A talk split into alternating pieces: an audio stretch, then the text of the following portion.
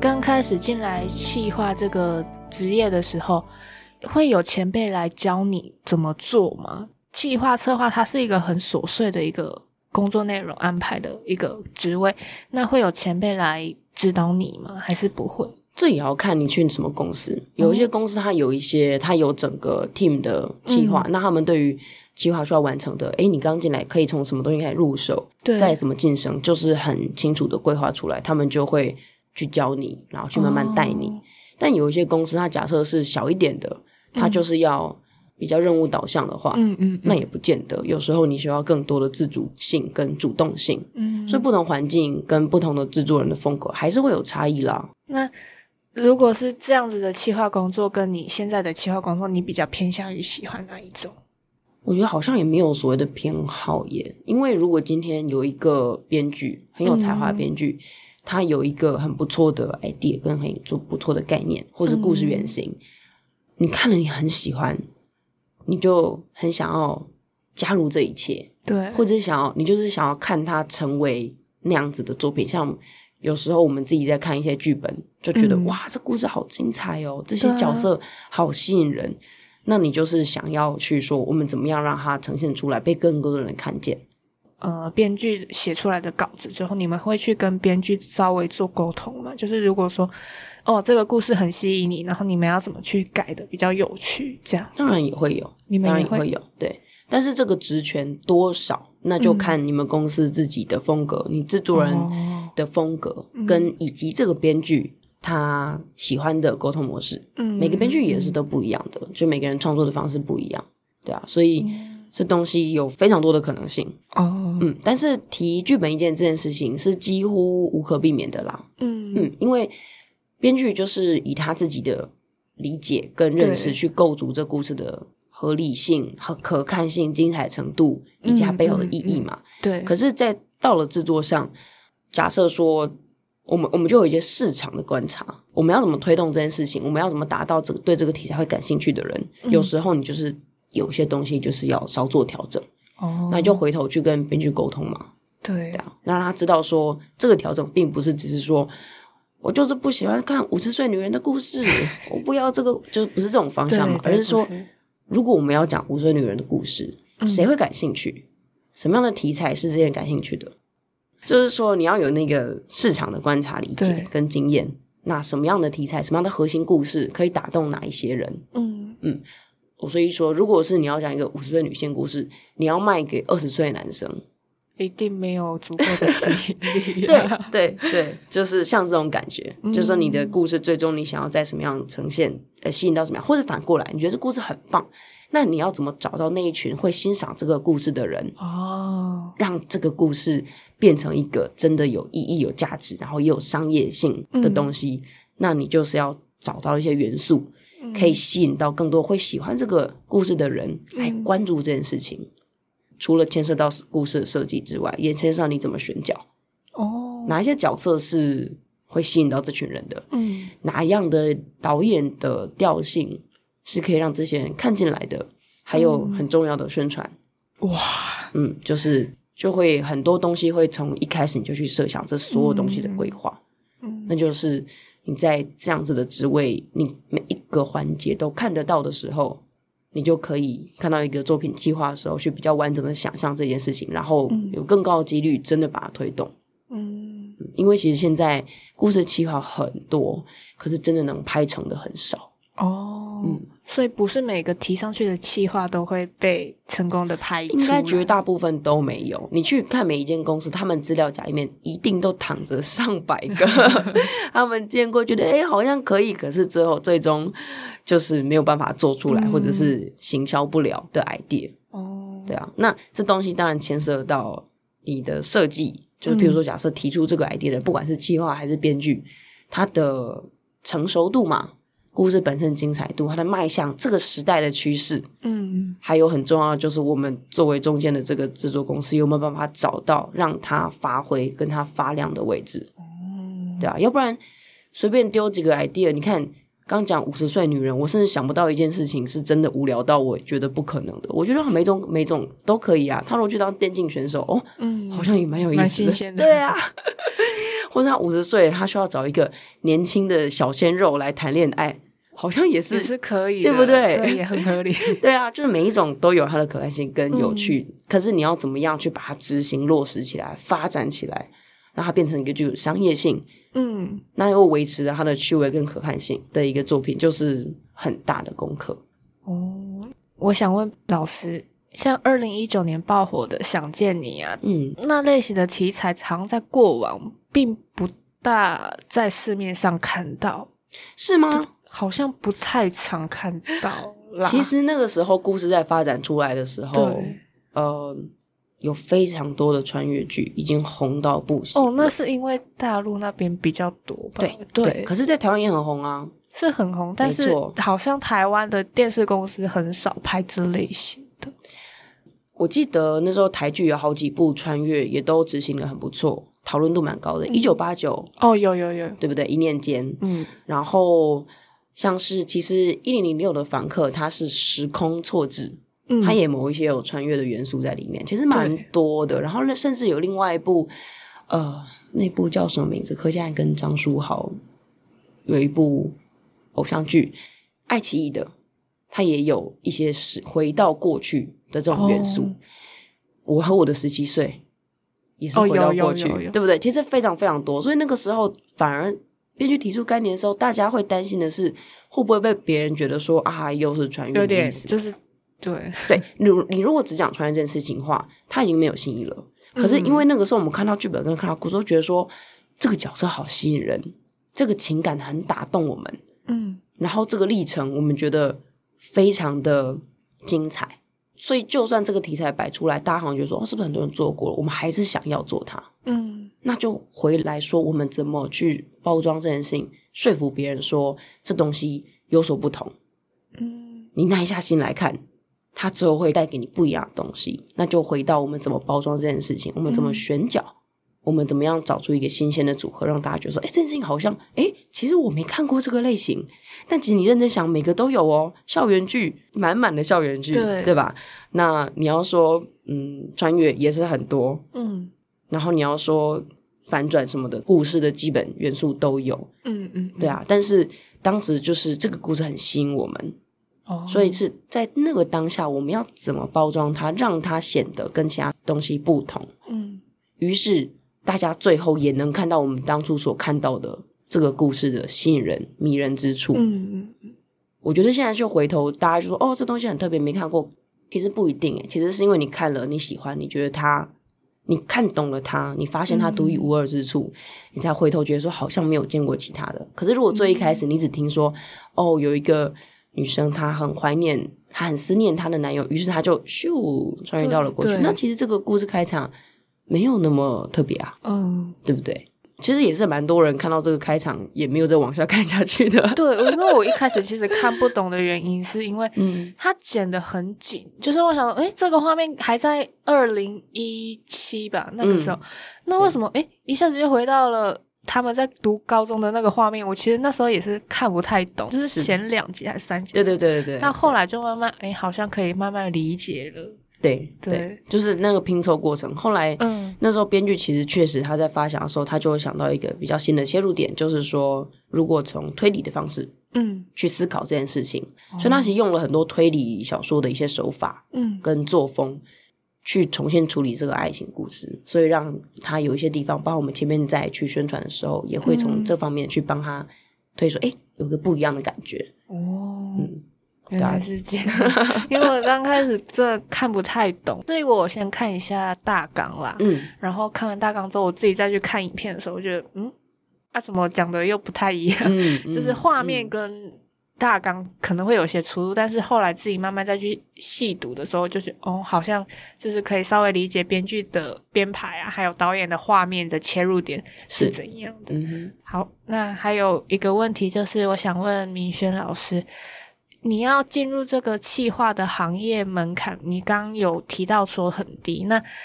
有哪些管道可以进入这个行业？投履历就可以了，就是或者是这个职缺这么严重吗？这个职缺应该蛮多人会开的，戏剧企划，或者嗯是就是单纯的企划，或者有些是用行销企划的方式。嗯嗯嗯，但是这东西你如果不进来，你不认识人，你就嗯没有办法去就是开展，哦去嗯认识说这个公司是什么样，那个公司是什么样，想要做的那些东西是在这里，不在那里。嗯，这些东西是你要进来，你才会发现的。我自己就是投履历， 嗯，就丢履历进来。虽然说很笨，可是如果你在没有认识任何人的情况之下，那它也是行得通的。哦，对啊，那我觉得大家无妨多面面几间聊聊天。嗯你去，就算你没有上，你去到那里，你去到他们的公司，你看到他的环嗯境，你看他们人做事的方式，他们的气氛，这个人可能未来的一级主管或者是谁在问你的问题的时候，嗯嗯，你大概就可以推敲出，诶，他们可能 focus 在什么，做什么为主。那包含他们一定会问你说，你有什么问题要提问的，嗯，这就是你很好的可以认识这个产业的开始 哦，对啊。所以进入这个行业是会让你的人脉扩增吗？就是、绝对绝对会。如果你是很避俗的人，你会很辛苦。不是说不行，对还是可以，因为你看，我们还是有文书的工作，对，我们还是有喜欢撰写，还有美编的这一些需要蹲在后面处理这些事情的人，嗯嗯所以你还是可以找自己的出路，只是嗯哦可能性会少一点。因为如果你要往更高的方向去发展，你想要做一个统筹，你想要做制作嗯人，那你势必是要去认识人、建立关系，然后因为我们是打团队战的，对，我们不是说我好屌，我好有才华，没关 我系好厉害这样子的方式去单打独斗，我们是一定是团队战。哦，所以你常常看到一个制作人，他一定要有很重要的帮手们。嗯哦，那如果你成为一个有力的帮手，其实你是很有 bargaining power，哦嗯你会是重要的资产，嗯，然后你也会给作品不同的可能性。嗯，哇，那听了明轩老师刚刚分享的他在企划这个行业待的一些经验分享之后呢，除了刚刚的问题之外，还有几个粉丝的提问，因为我们有在粉专设一些问题嘛，嗯然后也有回应。那以下呢就是粉丝的问题，想 OK 请老师回答就是说入这个行业嗯，薪资大概多少？ 因为制作公司它的工作很多，那嗯薪酬好像给的并不是相对来讲，并不是一个 balance。嗯哼，我听到的是这样子啊，嗯，对，我觉得这个行业入行，我现在不是很清楚。但我想象的话，大概就会是在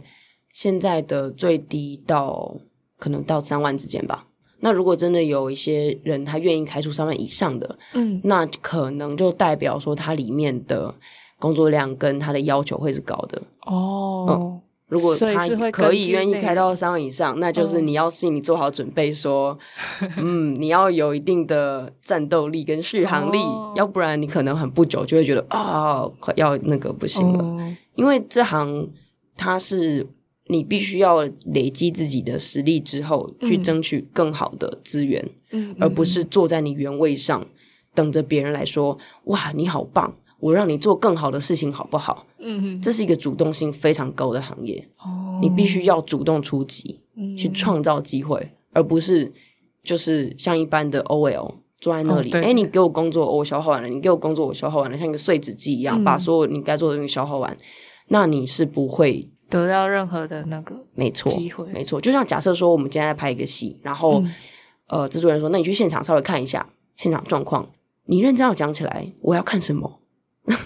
现场剧组的每一个环节都各司其职，对啊，他们都是专业的人员，我其实根本帮不上忙，我其实根本没有要贡献什么。可是如果你反过来，你去看那里，你去，你是觉得说，哎、我可以看看大家是怎么工作的，哎、导演、哦导演是怎么想这件事情，他怎么跟演员沟通这件事情，制片怎么安排，哪一些人要先去，哪些人晚去，哪一些人这个时候要干嘛。哪些人什么时候干嘛？怎么样让大家等待的时间更少，嗯去增加大家工作的效率，让我们的工时可以更短、更短。更舒服哦这所有的环节其实都充满了技巧、嗯智慧嗯跟技术。嗯那如果你去睁大眼睛、打开耳朵去听、去看，其实你在现场可以学到非常的多东西。哦，那就是你基本你原本设想自己该做什么。你如果觉得员工、哦，老板叫我去想，于是我就出现在现场，我就站在旁边，就坐在那想，然后想啊，我到底在干嘛的呢？我也不知道。你就吃个便当，然后下班收工你就滚了，那你就没有任何的收获。对，啊嗯，可是如果你今天去了，你每一个环节你都有去去观跟察，嗯，甚至你又看到说，哎、有人稍微好像有闲，你在旁边跟他聊个两句，嗯了解一下说，哎、他们状况如何啊？就是大家还 OK 吗？等等的，你都会有一些意外的收获。除了薪资的部分，还想问说，就是入这个行业会不会爆肝？就是因为你说你从头到尾都有参与这个过程，嗯那一定是很多事情要你去帮忙帮忙去 set 啊那种的。嗯嗯，那你爆肝的程度，你能适应吗？你是怎么适应过来的？因为年轻的时候还有肝可以爆，你知道吗？ 以及有热情，但是对爆肝这件事情都是相对的嘛，对，你说，呃，在这个行业里面，爆肝可能是一个常态，就大家工时很长这件事情可能是个常态。是可是其实它也有淡旺季的时间，就例如说我现在在拍戏的时候，那我的摄影组、我的导演组，他们当然是很就是忙，很忙爆，对对对。对，可是如果现在戏到了后置的时候，嗯那他们其实就是阶段性的任务比，较对闲啊，就不一样。那以我们制作公司来说，嗯，我们不能说我们是这个行业最爆 肝的，对，因为我们还在公司的体制之内。这样前面说我们是一个团队，对，所以我们其实可以有办法，如果我们能够有效的达成很好的团队合作，我们可以不用爆肝，嗯，我们的伙伴可以互相 cover。嗯，对，但当然也是有那种就是忙到烂掉、疯掉，然后就是在公司加班到凌晨一两点，然后隔天又是九点十点又要继续开始弄，但这样其实也没有到很爆啦，这样会很爆吗？ 就是你看过很多真的很爆肝的时候，你就觉得说哦没有啦，其实我我们还 OK，呃，对对对对对，对啊。那公司的还有另外一个好处是，公司还有劳基法啊，嗯，对对，啊，嗯，有保护到你们，是是是，所以如果你真的觉得太痛苦不能接受了，你就嗯提出来，反正跟公司讨论怎么样找到一个大家觉得舒服合理的方式，哦，因为公司肯定有它的阶段性需要完成的任务嗯要考量，嗯嗯这是绝对的。对，那他能不能在相对呃没有那么忙的时候给你相应的补偿，让你可以多休一点？比如说我今天我们这周末真的没办法休息，嗯那我们如果加了这些班，那是不是可以？譬如说我交完这个企划案或者什么这个东西过了之后，有稍微有个一两天的时间是挪到周间，可以让大家舒服的、好好的恢复嗯元气。就是这些东西是要主动去跟公司讨论跟争取的。嗯我觉得现在更倾向这样，就大家会希望是公司的沟通，不是说你就是闭嘴给我做好事情，因为这件事情不会长久嘛。你如果对积怨在内心，你就积积积积，然后受不了，你就说我受不了了，然后我就梦想破灭，或者你就被折磨的痛苦不堪，你就对这个产业的热情就消耗殆尽，然后就一张离职辞成地了，然后你就再也不要出现在这里。那其实对大家都不是一件很好正向的事情啊对！你看，你这这样子待下来，你累积的东西，你未来没有机会开展。公司放在你身上，他们觉得是哎、你成长了，他期许你未来可以贡献的更多，嗯为公司的作品有更多的呃想象空间跟发挥的空间的时候，结果你就啊就离开了这产业。其实，因为作品真的能开的不多，所以每辆作品开发的资源，我觉得都是可贵的。嗯，你今天如果有机会参与这件事情，全台湾才几个人能够参与这件事情呢？其实是很特别、很重要的。那很可惜是，如果你这样累积累积的，然后就觉得说我不要了，那你的这些所有的经验就没办法传给下一个人了，哦对吧、所以其实我觉得一定要找到大家觉得可以接受、舒服的合作方式跟空嗯间，那就是大家的自主性要够强。哦，嗯，你不能说啊，怎么这样子？怎么没有人来帮我伸张正义？就是你怎么都没有考虑到我的心情，这样子的时候就没有办法有效的达到沟通。嗯嗯嗯，哇，刚刚听了明轩老师说了这个行业的一些比较负面的一些事情心之酸后，对。想必很多人对于戏剧企划、策划这部分有了一定的认识与了解。那如果对这方面感兴趣的朋友们呢，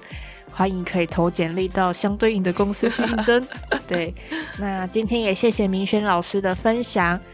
梦想传声，我们下次见。谢谢。拜拜。